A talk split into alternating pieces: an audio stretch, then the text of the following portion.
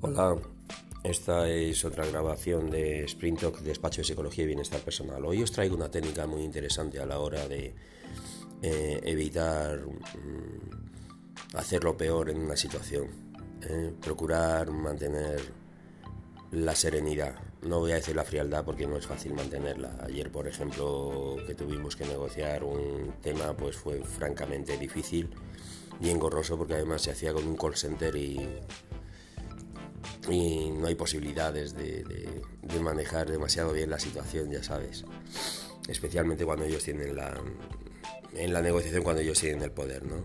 Bueno, eh, la técnica se denomina stop, eh, de parar, con dos P's. Entonces, la S es de esperar, stop, la T de tomar aire, la O de observar, la P de perspectiva y la P de proceder. Stop es pararse, pararse antes de decir nada, pararse, stop, la S, pararse.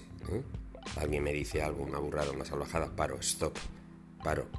Tomar aire tomar conciencia de cómo me ha sentado, de cómo, de si me agito, de si se me incrementa el ritmo cardíaco. Hay que tomar conciencia de eso. ¿vale? Hay que intentar procurar cambiar el ritmo de respiración. Si te agitas, pues, tomas conciencia de ello y y paras el ritmo. Observar es qué es lo que me está pasando por la cabeza, cómo lo estoy considerando, cómo lo estoy analizando. ¿Hay otra manera de, analizarlo? ¿Dónde estoy poniendo el foco? En el dinero, en la amistad, en el aislamiento, en el abandono, en el futuro, en la muerte. En mamá, en papá, ¿dónde está el foco? ¿Dónde, ¿Dónde estoy poniendo mi pensamiento? ¿A qué estoy reaccionando? ¿Estoy reaccionando a lo que me han dicho, a cómo me lo está diciendo? ¿A qué estoy reaccionando? ¿Y qué es lo que pasa por mi cuerpo en este momento? ¿Mm? ¿Cómo me siento? Me duele el estómago, me ha entrado dolor de cuello. Hay gente que mm, somatiza al momento, ¿no?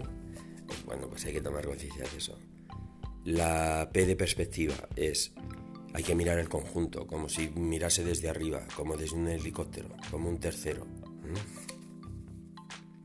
Hay que procurar analizar cómo cómo vería la situación de alguien que yo conozco y admiro, porque es eh, bastante eh,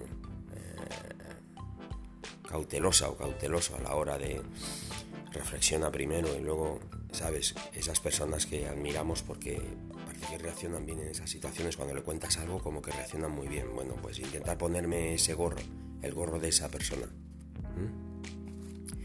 Procurar buscar otra explicación. O sea, yo creo que esto está ocurriendo por esto esta persona me está haciendo, me está diciendo esto por esto, pero puede haber otra explicación. A veces hay otra explicación. Las cabezas no son transparentes. ¿eh? Y puede haber terceros involucrados que nosotros no somos conscientes en estos momentos. Entonces, perspectiva. ¿eh? La última recomendación dentro de perspectiva es qué importancia va a tener esto dentro de tres meses o mañana incluso. ¿eh? Algo que sucede hoy, qué importancia va a tener mañana qué importancia tiene dentro de un año. Perspectiva. Y la última es proceder. ¿Eh? La segunda P. ¿Qué es lo mejor que se puede hacer ahora? ¿Qué es lo mejor para mí? ¿Lo mejor para quienes me rodean? Que voy a tener que contar lo que he hecho. ¿Eh? La mejor solución para esta situación. Como si jugara al ajedrez. No es una partida de ajedrez, pero como si ajedrez no juegas al tuntún no al voleo, sino que reflexionas, piensas ¿eh? y procedes. ¿Qué puedo hacer que no contradiga o contravenga mis valores? Yo tengo unos valores a la hora de actuar.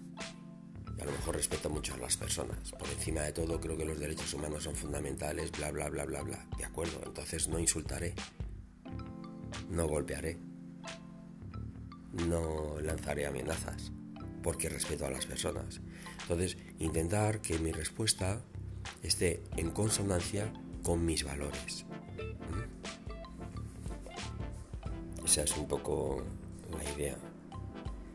Y por último, dentro de proceder, ¿qué es lo adecuado? ¿Qué es lo justo? ¿Qué es lo pertinente ahora? Y bueno, aquí lo dejo. Espero que os sea útil. Adiós.